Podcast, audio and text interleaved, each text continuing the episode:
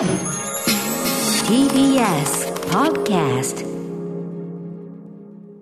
3月16日水曜日時刻は8時になりました。TBS ラジオキーステーションにお送りしているアフターシックスジャンクション。パーソナリティは私、ライムスター歌丸です。そして、はい、水曜パートナー、TBS アナウンサーの日々真央子です。さて、ここからは聞いた後に世界がちょっと変わるといいなな特集コーナー、ビヨンドザカルチャーです。早速ですが行ってみましょう。今夜の特集はこちらです。20世紀演劇の古典、五道を待ちながらを解説してくれる人をずっとずっと待っていた。今こそ劇作家、サムエル・ベケットについて教わろう特集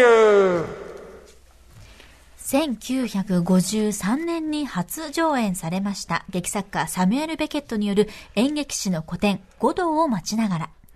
不条理演劇の元祖とも言われ、数多くの演劇や映画、小説などに影響を与えました。ということもあって、まあ、どういうような作品かっていうのは、なんとなく知ってる人っていうのはまあ多い、私どもも含めてね。はいあとはまあ最近では映画ドライブ・マイ・カーの劇中劇がまさに五道を待ちながらでしたよね。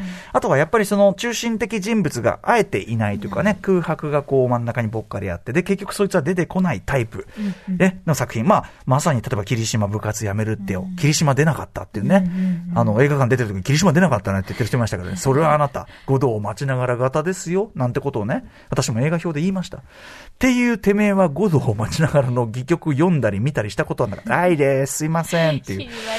はい、知ったかぶりしてました。ということで、えーこの作品がなぜここまで影響力を持ったのか、また作者のベケット、一体どんな人なのか、スカート写真見るとかっこいいね。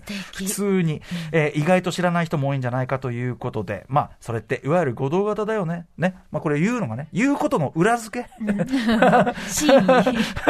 真実。欲しいということで、えー勉強したいと思います。今夜は、早稲田大学演劇博物館館長で、サムエル・ベケットの研究者としても知られる、岡室美奈子さんにいろいろとお話を伺っていきます。岡室さんよろしくお願いします。はい、よろしくお願いします。すみません。あの、すいません。あの、五道型とか、本当にふ、そういう薄っぺらな知識を振り回しておりました。本当に。はい。今日は一から叩き込んでください。よろしくお願いします。あ、よろしくお願いします。さあ、ということで、えー岡村さんのご紹介をお願いします。はい。早稲田大学演劇博物館通称演博の館長でいらっしゃいます。そして文化構想学部教授でもいらっしゃいます。えご専門はテレビドラマ研究、現代演劇研究、テレビ史、オカルト芸術論、メディア論などです。そして今夜取り上げます劇作家、小説家、サミュエル・ベケットの研究者でもいらっしゃいます。今日編著には、日本戯曲大辞典60年代演劇最高。役所には、新訳ベケット戯曲全集五道を待ちながらエンドゲーム。そして、新訳ベケット戯曲全集2、ハッピーデイズ実験演劇集。そして、最新刊となるのが、新訳ベケット戯曲全集3、フィルム、映画、ラジオ、テレビ作品集ということになっております。様々なメディアでね、作品を残していらっしゃるというベケットさんです。ということで、岡室さんは今年1月19日のカルチャートーク、えっ、と、早稲田大学演劇博物館、円博が監修運営する情報検索サイト、ジャパンデジタルシアターアーカイブス、えー、まあ、アーカイブって大事だよねというようなお話を岡室さん伺いました。ありがとうございました、その説は。はい、こちらこそありがとうございました。ということで、今、新訳全集刊行、ね、発売ということで、すごいタイミングですね。おめでとうございます、まずは。あありがとうございます。あの、えっと、第1巻は私の単独役なんですけど、う2巻、3巻はまあ5人ぐらいで一緒にやってるんですねなるほ。ど。はい。とはいえ、こう、ベケットのこう、作品を丸ごと新訳で出すっていうのはなかなかな作業ですね、これね。うん。そうですね。大作はい業というか。これ、あの、まずちょっといろいろこう伺う前に、あの、岡本さんご自身がベケットの専門家になられてったきっかけとかってあるんですか？あ、きっかけ。うんえっとですね、あの、えっと、ちょっと話せば長いかもしれないんですけど、ええええあの、高校1年生の時に、担任の先生が西岡先生っていう先生で。あの、田舎の高校には似つかわしくない文化の香りのする先生だったんです。うんうんはい。で、その先生の家にみんなで遊びに行ったら、ええ三一書房の現代日本戯曲体系っていう全集がダンと並んでいて、うんうんうんで、先生に誰の作品が一番面白いですかって聞いたら、別役実って言ったんですよ。はいはい。で、そこから別役実を読み始めたら、うんまあ別役実さんがすごくベケットの影響を受けてるっていうことが分かって、はいじゃあベケット読もうとなり、で、最初に私、五道じゃなくて幸せな日々っていう作品読んだんです。うんうん今、ハッピーデイズっていうタイトルに私たちしてますけど、はい。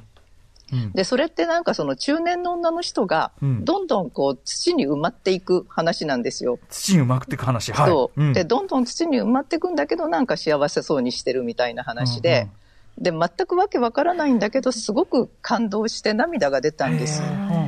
で、それが、なんかその、わからないように書かれているのか、うん。自分がバカだからわからないのかもわからず、あ。で、そういう経験が初めてだったんですよ。うんうん。わからないのに感動するっていうのうんうんうんうん。が。それでなんかね、あ、もうちょっと読んでみよう、読んでみようと思いながら、こう、沼にはまっていったあ。感じです。でもなんか素敵な順番ですね。西岡先生初、別、ね、別役ミノル経由、ベケットみたいなね。そうですね。で、しかもその、なんていうかな、理屈より前にこう、グッときたっていう体験がね、うんベースになってて、すごい素敵ですね。うん。うん。そうなんですよ。まあ、それはじゃあ、なぜ、あの、この感動は何なのかというのを、じゃあ、掘り下げていく作業でもあったわけですかね、その後は勉強もそうです。ね。なるほど。はい。でですね、その、まあ、ご専門でもあるベケット、今、新訳を出されようと思ったのはなぜなんですか？えっとね、あの、まあ、今の話とも関連するんですけど、こう、ベケットって、なんかすごくこう、難解で高尚なものだっていうふうに思われがちなんですよ。うんうんやっぱりこう、不条理劇っていう名前が一人歩きしたようなところもあって、確かに、はい。で、確かにベケットってものすごく頭のいい人で、うん。もう本当にこう、なんですかね、西洋哲学の歴史とかが全部頭に入ってるようなタイプの人なんですよ。うんうんうん。なので、こう、本当にそのベケットのすごく深遠な思想を掘り起こそうみたいな研究がたくさんあるんだけど、うん。あの、でも五道の魅力、なんていうか、その人はそういうところに別に感動しないじゃないですか。うんうんで、うん五道を待ちながらが感動するのってもっと何かもっと素朴なところにあるんじゃないかっていう気持ちがずっとあって、はい。で、ただそういうそのベケットが難解で抽象的なものであるっていう意識がはいどっから生まれるかっていうと、うん一つには、まあこれまでの翻訳のせいもあったと思うんですね。なるほど。で、これまでの翻訳は、えっと、私の師匠である安藤真也先生と高橋康成先生という、まあ二大巨頭のような方が訳されていて、うんそれは素晴らしい役なんですよ。はい、はい、で、素晴らしい役なんだけれども、ものすごい格調高いんですよ。はい。うん。だけど、うんうんうんベケットって格調高くないだろうっていう気持ちがあって。なるほど。で、あとやっぱり翻訳ってこう、賞味期限があると思うんですね。うんうんうんで、安藤先生が最初に単独訳を出したのが1956年なんですよ。はい。で、なんでそんなに早いかっていうと、初演見てるんですね、たまたまあ、。もうリアルタイム。んんんそうなんです。で、その後、高橋先生との協約が1960年代に出るんですけどそれ、にしても早い、1960。はい。うん、で、それはもう世界的に見ても早いんだけどもうでも、半世紀以上経つじゃないですか。確かに。ですね。うん。で、そうすると、やっぱりまあ、五道の捉え方も変わってくるし、うんうん私たちの身体感覚が全然変わってるじゃないですか。うんうんはい。だから、なんかその今の身体感覚とか今の言語感覚に、うん。こう、あ合った翻訳をしたいっていうことと、はい。なんかそのベケットの拡張低さとか、拡張低さ。あとエロさ、おーえエロさとかですね、はいなんかそういうこう下世話な部分とか、うん身体感覚に根付いたような部分をちゃんと訳したい。だから具体的で分かりやすい訳にしたいっていう気持ちがあって、はい。あの、まあ、えー私の師匠の役ではあるんだけれども、新しい役に挑戦させていただきました。まあでも現、確かに現在の口語的な感覚とかももちろんあるし、ね、それで、あの、難しい、要するにその解釈であるとか、そこから先どう考えるかの難しさがあっても、難しい必要がないところまで難しく感じるのは無駄ですもんね、それはね。うん、うん。そうなんですよ。あの、で、ベケットの言葉ってすごく多義的なんですね。一つの言葉がいろんな意味を持ってるんだけど、うんうんうんそのいろんな意味を持っているように訳しちゃうとわけわかんなくなるんですね。ああ、ぼかすというか、その、どうとでも取れるその表現のグレーなとこを、そのままやっちゃうと難しい。うん。そうなんです。なので、まあ、あえて訳を選んでいくみたいなこともやってるんですね。選んでいくというのは、その、ある種解釈をちょっとこう、道筋をつけるというか、感じでしょうか？そうですね。だから、なんかこう、ひるまず解釈入れていくみたいなこともやってます。ああ、なるほど。そうか、そうか。うんそれはもうあえてですね、だからね、本当に。そうですね。間口を広げるという。でもその下世話とか、ね、あの、交渉じゃないところって、そうなんだ、みたいな。ちょっと今までのイメージにはなかったですね。まあ、イメージしかなかったんですけど。本当に。うん。でも本当により普遍的で、いかに普遍的でうん、噛み応えがある作品なのかというのは、はいその様子からもとても伝わってくるようです。確かに。うんだし、ね、最初にその、まさに岡室さんが、こう、若き岡室さんがガツンときた、うんその、も、もっとフィジカルにガツンとくるっていうかね、頭で感動するんじゃないところっていうか、本来はそのポテンシャルがあるってことですもんね。そうなんですよ。わかりました。ちょっと今日はそんなあたりも。そして、あの、何よりやっぱりもうさっきから、やっぱズーム、かっこいいんだよな、本人が。な、ねなんか、いけてますよね。それも、このいけてる佇まいっていうのも、でも彼の、なんていうかな、ある意味、すごく、まあ、現代的な知識人のあり方っていうか、そういう、なんていうか、彼の存在感ともやっぱ一致してますね、このかっこよさね。うんうん、でもなんか、まあちょっと鳥みたいな感じじゃないですか。うん、まあ鼻高くて、はい。うん。で、すごくかっこよくて、このかっこよさがまたちょっっとベケットを神話化してるようなとこあるんですけど、でも、実は晩年までダイエットしてたんですよ。なるほど。人間っぽい。そう。意外と人間っぽい。なんかね、サラダしか食べなかったとか夜は。かっこよく見せようとしていたっていう。そう。だから意外とやっぱり自分の自意識と戦ってた人でもあるんですよね。なるほどね。なるほど。あじゃあそんなものも含めて、ちょっとベケット像も含めて今日はね、あの、知ってるつもりだった我々にもうちょっとちゃんとした知識をというかね。はい。はい、えー教えていただきたいと思います。岡本さん、じゃあ引き続きよろしくお願いします。はい、よろしくお願いします。TBS ラジオキーステーションに生放送でお送りしています、アフターシックスジャンクション。今夜は20世紀演劇の古典、五道を待ちながらを解説してくれる人をずっとずっと待っていた、今こそ劇作家サムエル・ベケットについて教わろう特集をお送りします。はい、えー、ゲストは引き続き早稲田大学演劇博物館館長でサムエル・ベケットの研究者としても知られる岡室美奈子さんです。岡室さんよろしくお願いします。はい、よろしくお願いします。はい、お願いします。さて、ということで今夜はですね、待っていましたとばかりに、まずは演劇ファンでなくても、まあ一度くらいはそのタイトルを聞いたことがあるであろう、五道を待ちながらを入り口に、作者であるサミュエル・ベケットという人物について、そしてなぜ今こそ私たちが知るべきなのか、その訳を教えていただきます。はい、ということでですね、まあ五道を待ちながらどういう作品なのかという、まあ概要というかね、えー、あり方自体はまあなんか、し、知識としては知っているけども、で、その、それを知識としてふ、ね、はい、こう、なんか、偉そうに言ったりしてるけども、実際、その戯曲読んだことも、えー、演劇作品見たことも、すいません。おざませんでした、すいません、私も演劇部とか言って、演劇好きとか言って、ごめんなさい。知りませんでした。イエスそういう人も結構多いんじゃないかということで、改めてですね、5度を待ちながらどういう話なのかっていうね、はい、あたりを。全2幕、概要を簡単にですけれども、まずはご説明します。第1幕。田舎道、一本の木、夕暮れ。二人のホームレス、ウラジミールとエストラゴンが、救済者五道さんを待っている。二人は五道さんが来れば救われると信じて待っている。途中、支配者ポゾーと奴隷のラッキーが通りかかり、ポゾーとの会話やラッキーの意味不明な語りで暇つぶしをするが、ポゾーとラッキーはやがて去っていく。そこに少年が現れ、五道さん、今日は来ないけど、明日は必ず来るって、という伝言を残し、去っていく。うん、では、第2幕です。再び田舎道、一本の木、夕暮れ。二人はまた五道さんを待っている。そこにポゾーとラッキーが現れるが、ポゾーは視力を、ラッキーは声を失っている。二人が去った後、また少年が現れ、五道さんは今日は来ないけど、明日は必ず来るって、という伝言を残し、去っていく。おしまい。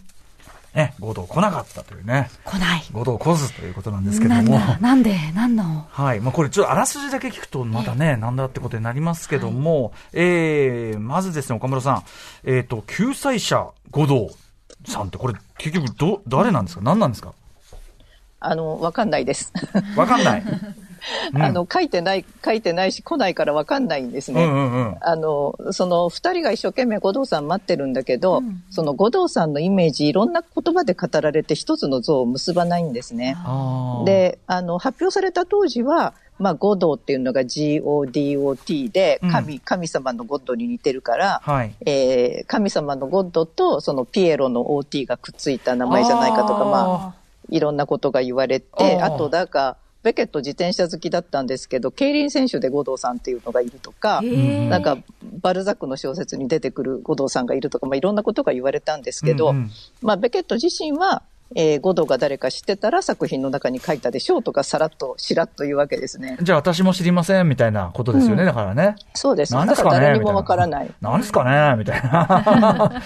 ただ、なんとなく来たら救われるって思ってる、まあ、そう、神、神的なっつうか、なんか、そういうことなのかなと思ってたけど、まあそこは解釈の幅が要するに最初から持たされるってことですよね。うん、そうですね。まあ、なんとなくね、あの、いろんなものを私たち普段から待ってたりするじゃないですか。すねね、なんかこう、いいことないかなとか、うんうんある意味。なんかお金、お金貸してくれない、くれる人いないかなとかね。人じゃなくても、その、なんていうかな、なんかいいことないかなとか、人生の転機であるとか、うん、まあなんか。ね、大人になったらきっとこうだろうなとか、うんうん、誰かが現れたり、運命の人が現れたりするのかしらなんて、まあ、まあそれもそうだしね。的に何かを待ってますもんね、コロナ終わんないかなもそうかもしれない。確かに。戦争終わんないかなもそうかもしれない。うん。あの、そうですね。コロナとか戦争とかまさにそうですね。うんうん。これはじゃあその、我々は何かしら待ってるでしょうと、それの、まあ象徴としては幅がもたらされてると。そうですね、うんだからいかようにも解釈できるし、うん、なんかその時に自分が待ってるものを想定して読める。うんうんうん。で、まあだから古典なんでしょうね。いろいろ。そうですね。ね繰り返し当てはめるたびに蘇るというか。うん、そこの構造がすごい。やっぱ五道的なこう中心人物が結いなくて、中心の謎がなくて、そこに何でも代入してくださいみたいなのって、うん、それまではやっぱあんまなかった作りでしょうか、これって。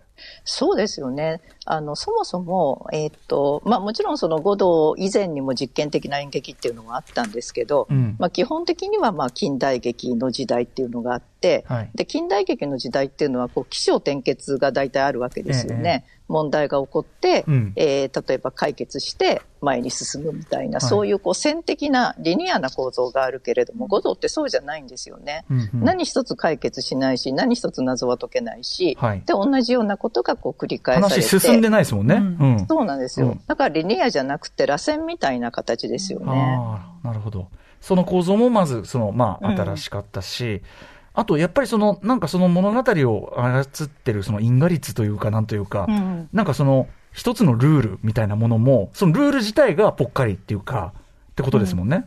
うん、そうですね。あの、今ね、因果率っておっしゃったんですけど、うん、その、えっと、普段私たちは原因と結果は結びついていてほしいと思うじゃないですか。うんうん、はい。だけど、えっと、現実には原因と結果が結びつかないことってたくさんありますよね。勝手に線引いてるだけですもんね、それは僕らがね。うん、はい。ね。今だってなぜウクライナが攻撃されているかとかわかんないじゃないですか、よく。で、えっと、でもその演劇では、その因果術っていうものがあったわけですよね。でも、まあ、ベケットは、でも現実そうじゃないじゃんっていうところから始まってると思うんです。で、その原因と結果が結びつかない状況っていうのが不条理なんですよね。うんうんうんそれっていうのは当然やっぱりその昔であれば、まあ、キリスト教なりなんなり、一つの価値観っていうのがドンってあったけど、うん、もうそうじゃないっていう世界認識っていうのがやっぱある感じですかね。そうですね。うん。もう別に信じるべき何かって、それがもう嘘じゃんみたいな。いうことですかね、うん、そうだからなんかこう神様を信じるっていう時代でもないけど、うん、でも人はやっぱり祈るわけですよね。はい、はい、はい。ね、やっぱりそれは救いを求めて祈ったり、うん、なんかこう人のために祈ったりするわけじゃないですか。ええ、ね、だからなんかこう、どっかそういうそのどこへも向かわない祈りの劇みたいなとこもあると思うんですね。これだからやっぱり五道ってネーミングが絶妙に意地悪っていうか、うん、ちょっとゴッドっぽいのもなんかやっぱり匂わせてるっていうか、うん、まあ、的なものなんだけど、でも待っても来ないけど、でも、なんですかね、それってすごく虚しくて悲しい話って取り方もできるけど、そうやって待ち続けたり希望を持ち続けているっていうことが人間のせいだっていうような、うん、そういう取り方もできる感じなんですかね。そうですね。なんかこう、あの、割と絶望の劇とかっていう人もたくさんいるんだけど、私はそうじゃないと思っていて、うんうん、あの、私はやっぱりこう、何もかも失ってしまった、何も持ってない人が、うんなんていうか、その、何も、何もかも失ったところから反転して希望を持つ劇だというふうに思ってるんですね。あの、まあ、五道の二人って全くアクティブじゃない人たちなんですよね。うんうんうんで、なんか私たちって、こう、アクティブであることがいいことだみたいな価値観をどっか刷り込まれてるじゃないですか。ああ、なるほど。だけど、例えば今世界の中で一番アクティブな人ってひょっとしたらプーチンかもしれないじゃないですか。うんうんうんうんで、なんかむしろ、なんかそういうこう、なんていうのかな、その、社会の一番底辺のところで、こう、何もかも奪われちゃった人が、いかにサバイバルしていくかっていう劇のような気もするんですね。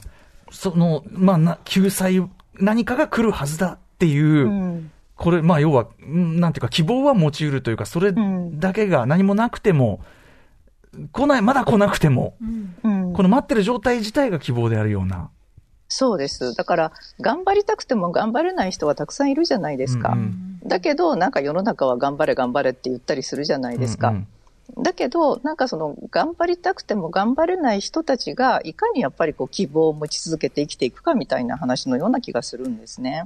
そこでね、その支配者が次来た時は視力を失っててとか、なんかそんなのもちょっとね、あの、いろんな読みようがある感じがしますね。うん、そうなんです。あの、かつてはね、その1幕では目が見えてた人は2幕では見えなくなって、1幕では、えー、言葉喋ってた人が2幕では、うん、えー、言葉喋れなくなってるっていうので、こうだんだん死に向かっていくみたいな受け取り方されてたんですよ。だけど、これはね、私、うちの学生に教えられたんですけど、うんうんうん、それは悪いことだろうかっていうこうことをうちの学生が言って、うんうん、で、なんでかっていうと、その、えっと、ポゾっていう人がこう目が見えなくなって、ラッキーっていう人がこう口が聞けな、言葉が喋れなくなることによって、はい、なんか二人の関係すごい近づくんですよ。最初は支配者と奴隷っていう明確な。最初はもう、そうなんです。ああの、本当に支配者と非支配者っていう構図だったのが、はい、なんか二幕ではお互いに支え合ってるんですよ。そうか。うん。そっか。お互いその、なんていうかな、うん、ハンデというか弱弱点というかを抱えたことで、うん、むしろ人としては、こう、平行になってるし、近づいてるし、なんかよ、より、より良き存在になってるじゃんっていうか。そうそうそう。だから、なんかその、弱くなることって、悪いことじゃない、必ずしも悪いことじゃないっていう思想があると思うんですね。面白いね。それ、それ岡村さんはその生徒さんの解釈から、ああ、なるっていう感じで。そうそうそうそう。だってね、私たち生きてたら、そういうことあり得るわけじゃないですか。はい、目が見えなくなったり、言葉が喋れなくなったり。でもそれ必ずしも不幸じゃないですよね。とかね、あの、痛みというかなんかいろいろ知ることで、より優しい人になったりとかってあることですもんね、それはね。そうそうそうだから弱いことをなんか否定しないんですよ。あなるほど、そうか。そう考えると、やっぱりその、不条理劇で、なんかこう、絶望の劇と言われたこともあるようだけど、そうじゃないんじゃないかっていう。うん、で、やっぱりその、あれですね、この解釈の幅とか、あれがあるからやっぱ古典なんだよな、うん、きっとな。うん。すごい。そうなんです。そう。だから、その絶望の劇であるっていう解釈も成り立つ。うん、だけど、そうじゃないっていう解釈も成り立つ。うん、で、今度の新薬は、やっぱりこう軽やかな劇にしたいっていう気持ちはあったんですね。で、やっぱりなんか二人の、その、えー、二人のまあホームレスですよね、うん、ホームレスの掛け合いがやっぱり絶妙だと思うんですよ。だから何にも持ってなくても、なんかその二人の掛け合いだけで生きていけるみたいなね。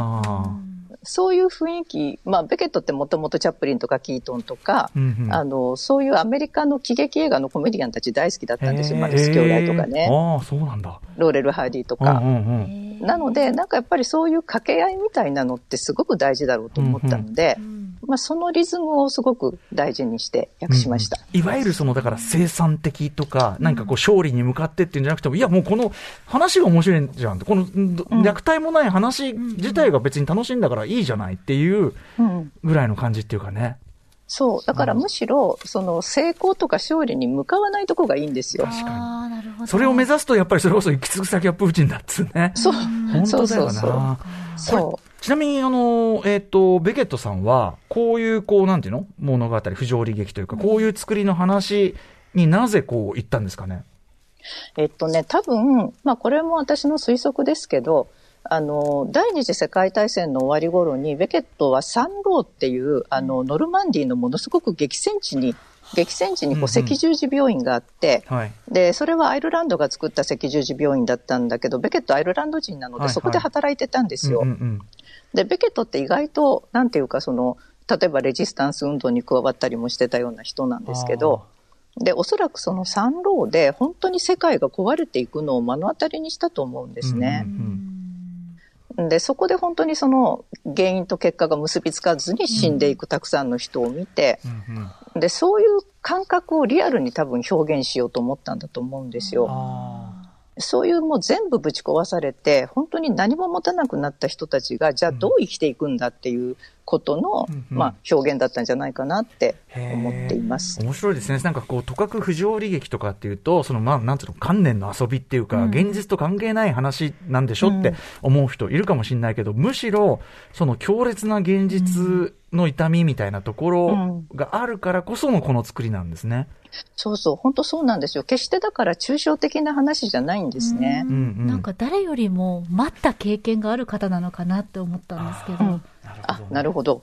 そうですね、きっと。うんうん待つしかないもんね、うんみたいな。うんうんうんそうそう。だから、ベケット自身が多分そうですよね。うん待つしかない状況に置かれてたんですよね。うんでもその、なかなかいいね、その、待つしかないもんねって、思い切れる、いな、勇気っていうか、なんちゅうか、なんつうかね、そこの、やっぱその、待ってちゃダメだみたいになるけど、いや、待つしかないじゃん、今。そのそれ自体はわ、になんかこう、むしろ悪いニュアンスじゃない、こう、解釈を言えるって、なんか、あなるほどなっていうかう、ん。今い潔いというか、もうむしろ強さというか、うん感じますね。いや。そうなんですよ。だから私たちやっぱりなんかこうアクティブなことが強いって思っちゃうけど、うん。そうじゃないんですよね。面。白いなあと、えっ、と、五道の待ちながらという、これはまあ戯曲としての新しさ、他なんか新しさとして、なんか演劇についての演劇であるというような面もあるそうで。はいはいはい。うん。これはね、はいあの、ベケットやっぱりすごい演劇好きだったと思うんですよ。うんうんで、あの、で、演劇って、やっぱりこう、舞台の上に俳優さんたち、役者さんたちがいて、観客の前で演じるじゃないですか。はい。で、近代劇だと、その、なんだろう、舞台上の空間っていうのは観客席と切り離されていて、うんなんかその中で完結する世界だって思われていたけれど、えベケットって多分その戯曲書くときに、はいそこは舞台の上で目の前にはお客さんがいてっていうことから離れられなかったんだと思うんですねえ。うんうん。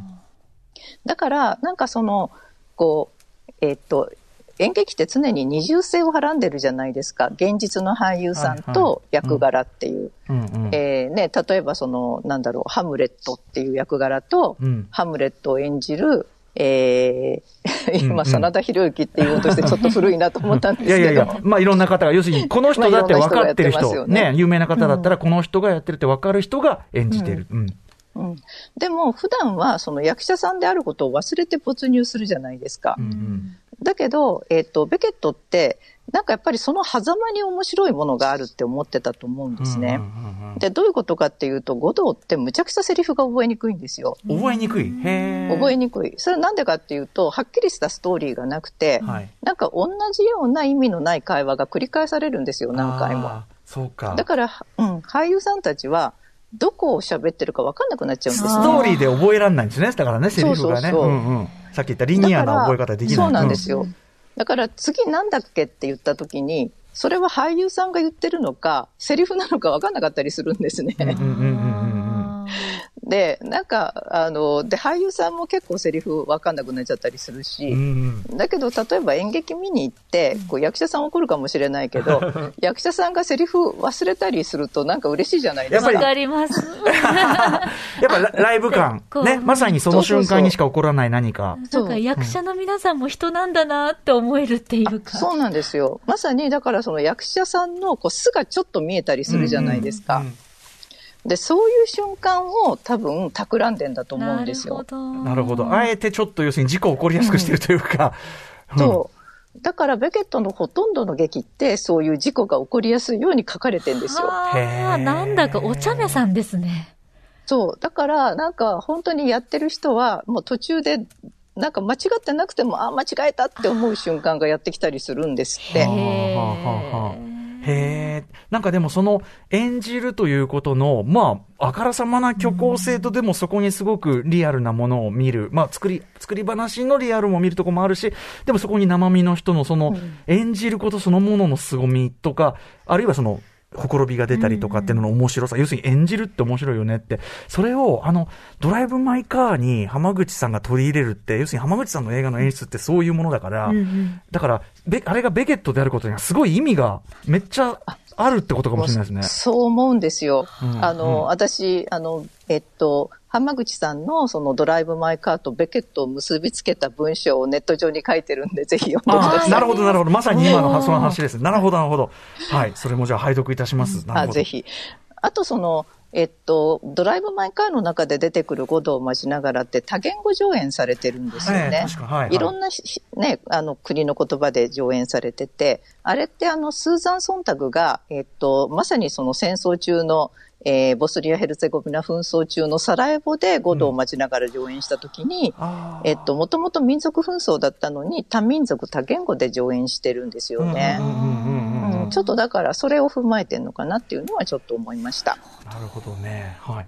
いや、あの、なんつうかな、ドライブ・マイ・カーの理解もちょっとおかげで進んだ気がします。うん、本当に本当にありがとうございます。あの、うん、ここではやっぱり語らないんだけど、本当にあの、ドライブ・マイ・カーとベケット、まあ、あるいは浜口監督とベケットってどっか根源的に似てると思うんですよ。うんうんはい、いや、もう伺っててそうかと思ったわ。うんちょっとそれについての文章はね、はい、あの、ネットで読めるんですね、それじゃあね。はい。はい、読いたします、はいね、よろしくお願いします。えー、はい、えっ、ー、と、ちなみに歴代、これは、えっ、ー、と、ゴードを待ちながらいろんな方演じられてきたと思いますが、どんな方が演じられてきたんですか？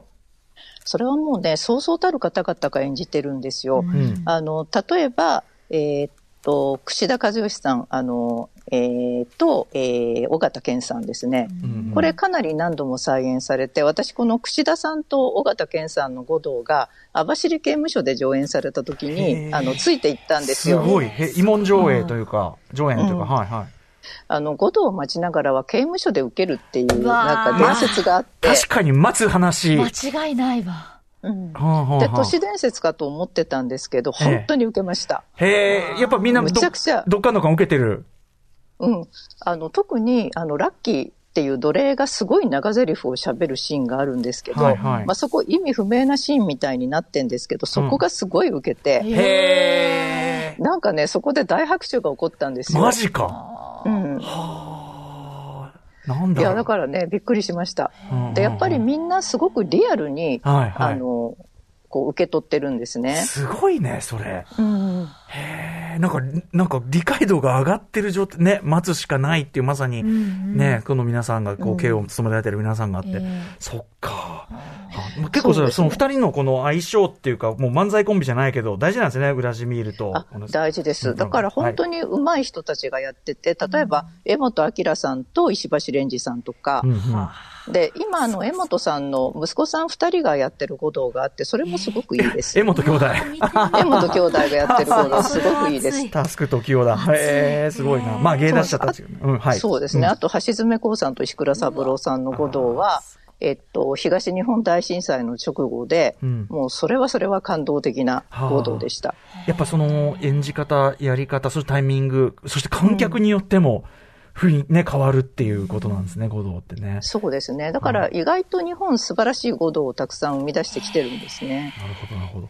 いや、いよいよ、ちょっと、触れてこなかったけど、ちょっとこれ、どのバージョンの五道もね、ね見てみたくなる。見てみたいです。うんああとそうだ、先ほどあの、えー、っと、あの、見てくださった方がいたという、うん、あの、あはい、2019年の多田淳之介さんの、はい。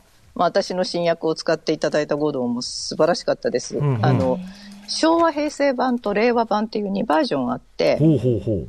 で、それぞれのこう時代に合わせた語道だったんですけど、あの、なんか昭和平成版が若い人たちがやったんだけれど、その舞台が、えっと、当時はまだ東京オリンピックが延期されるなんていうことも知らなかった時期ですけど、うんうん、まあ、東京オリンピックも万博も終わった後の荒れ果てた日本なんですよ、舞台が。うんうんうん で、なんかその、すごいだからリアルな、もう本当待つしかない、はいうんうん、ものすごくリアルな行動でしたね。なるほど。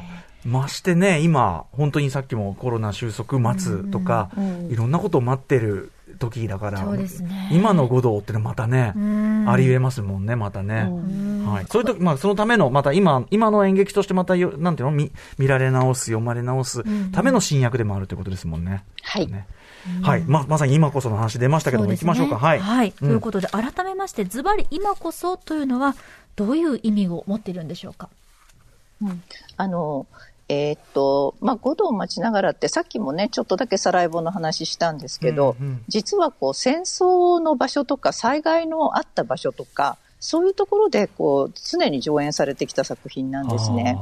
まあ、日本でも東日本大震災の後、あの、いくつかのことはありましたし、はい、で、災害とか戦争って、まあ、最も不条理な場所じゃないですか。うんうん、なんかね、本当に原因がなくて、たくさんの人の命が失われるっていう場所ですよね。一般の市民にとっては特にね、もうどうにもなんない。うん、うんうんで、そういう、こう、本当にそれこそ待つしかないような状況の、こう、リアリティっていうのがあるんですよね。うんうん、で、今も、例えばだから私たちコロナ禍の中に置かれてるわけですよね。うん、でも本当にいつ収束するかもわからない、えー、コロナ禍の中で、やっぱりこう、待ち続けることの意味みたいなのがあるんですよね。うんうんなんかその中で、だからアクティブであろうとすると、うん、なんか出かけていったり、いろんな活動をして、うん、なんかウイルス撒き散らしたりするわけじゃないですか。はいはい、そうだ。だからあれですよね。波ではなく、なぎ物語のこの番組の精神。これね。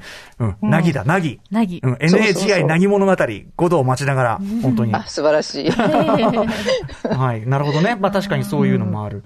そしてもちろんね、あの、ロシアのウクライナ侵攻っていう、もう、なんつうか、21世紀にこんなことあるみたいなことがある中で、やっぱり、なんていうかな、そのアクティブであることの有害さっていうか、ね、痛感している中で言うと、すごく、そこもなんか今の、今の意味っていうのがすごく出てるかもしれないですよね。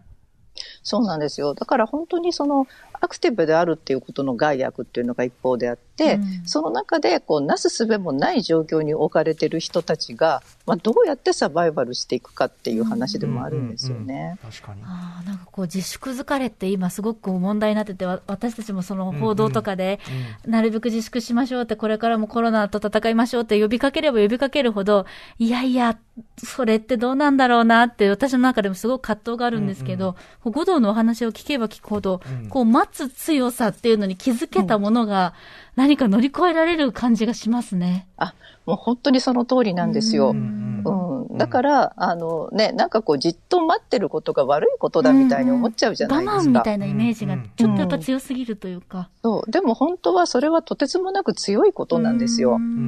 待つことができるって。そうか。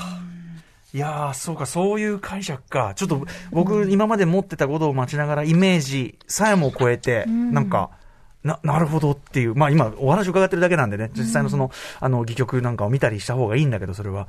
はい。いや、すでにしてから。うん、も、もちろんね、あの、すごく深遠な、あの、研究はたくさんあるわけですよ。うんうん、哲学的な研究とか、はい。で、それももちろんその五道の解釈なんだけど、まあ今日は本当に私のすごく素朴な五道感を、うん、お話ししました。まあ一つのね、でも、あの、入り口としてもすごい素晴らしいですし、はい、あの、何よりその、すごく切実なんていうかな、今、自分たちに必要な物語かもしれないっていう話をしていただくのすごい大事かと思います。ありがとうございます、それは。はい。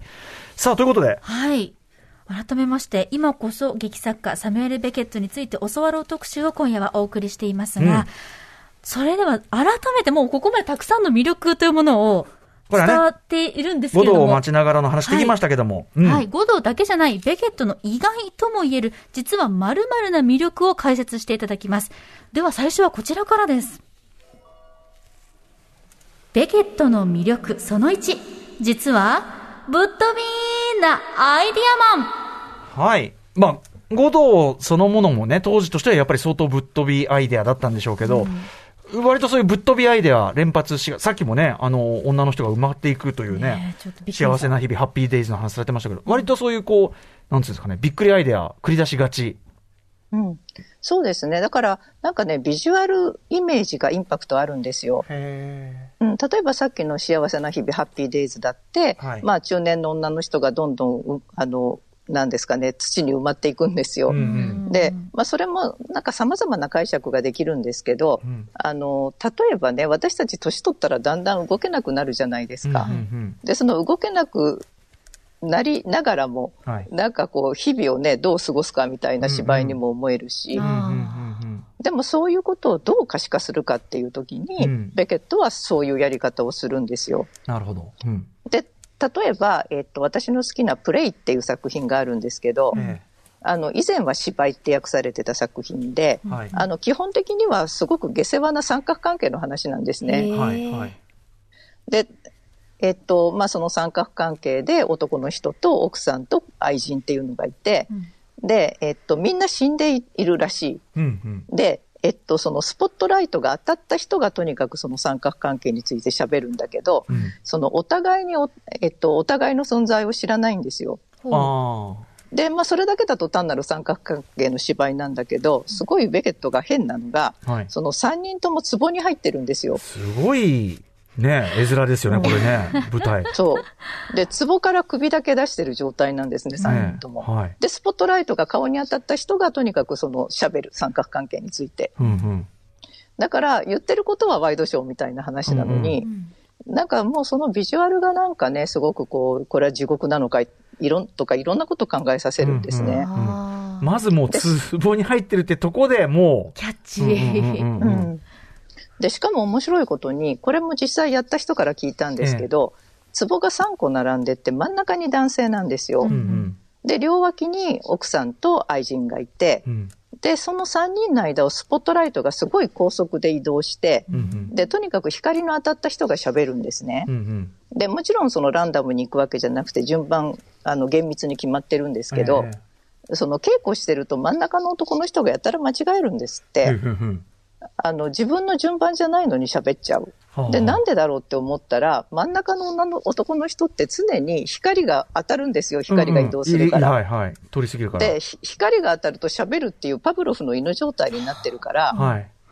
あの、男の人間違っちゃうんですね。そのさっき言った間違いやすい仕組み？で。そうそうそうそうそう。だからわざとやってんですよ、それ。マジか これ役者さん勘弁してくれよ本って。でも確かにそうですよね。構造上、光が当たれば喋るっていう決まりだったら、ああ、当たったって思ったら喋っちゃうけど、うん。うんうんうん。作詞そうだなんですよ。だで、だからなんかね、その、男の人だけなんとなくこう、能天気な感じの設定なんだけど、はい。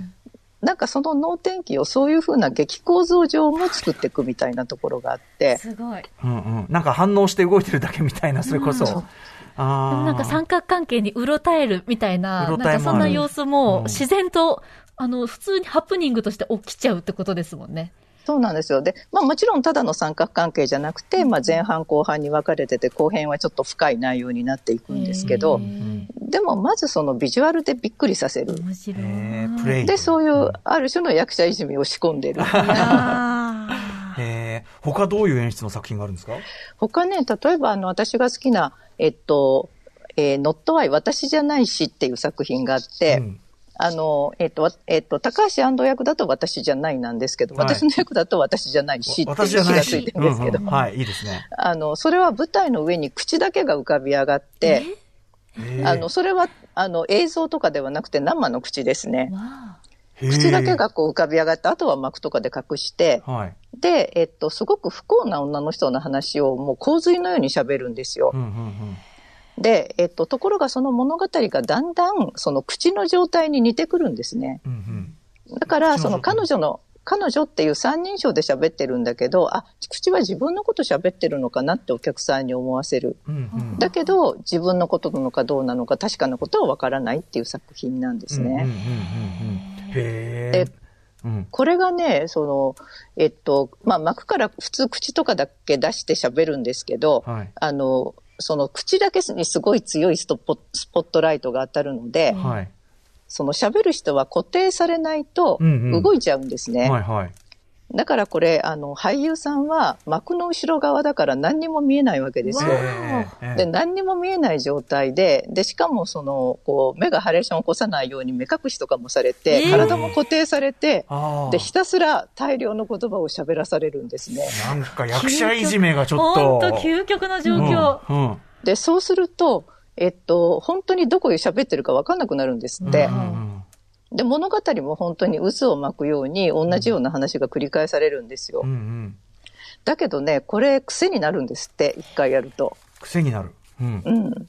うんあの、基本的に役者さんってやっぱりセリフたくさんあると嬉しいじゃないですか。うんうんうんうんうん。まあやるぞっていうのね嬉しいじゃないで。すかまあ腕が鳴るとかね。腕が鳴るっていうね。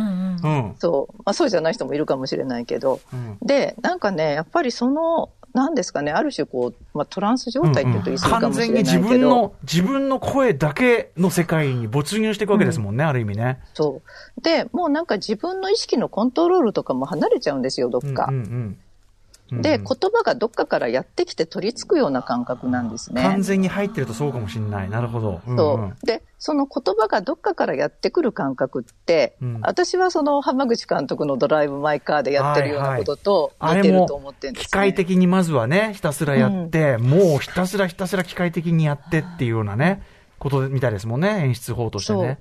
だからなんかそういう意識とか理性でコントロールできない言葉が持つ力みたいなのを、うんうんが表現してると思うんですね。ますます。なんかセリフの境地ですよね。うんうん。あのセリフ、そうだね。セリフを言うということっていうか、うん。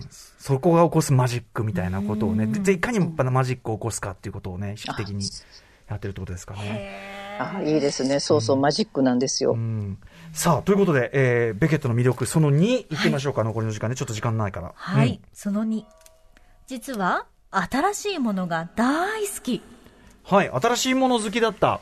今となってはちょっと古典的な扱いになってるからですけど、そうなんですね。うん。あの、例えば、テープレコーダーがまだ一般に普及してなかった時代に、うん、えっと、テープレコーダーに吹き込んだ自分の過去の声と対話する芝居を書くとか。ドライブ・マイ・カーみたい。あ、それもね、そうだね、そうだね、そうだね、テープでそうですね。本当だね。うん。あとあの、えっ、ー、と、例えばラジオが、まだそんなにラジオの技術が発達してなかった時にラジオドラマを書いて、うんうん、で、BBC がそのラジオドラマを放送するんですけど、はい、えっと、そのベケットの作品を放送するために BBC が新しい技術を開発するみたいなことがあったりとか、あそう、もう完全にニューテクノロジーなわけですよね、当時はね。そうですね。これはあの、うんうん、えっと、私のゼミ出身の久米君っていう人に教えてもらった話なんですけど、久米君聞いてるかな？なるほど、なるほど。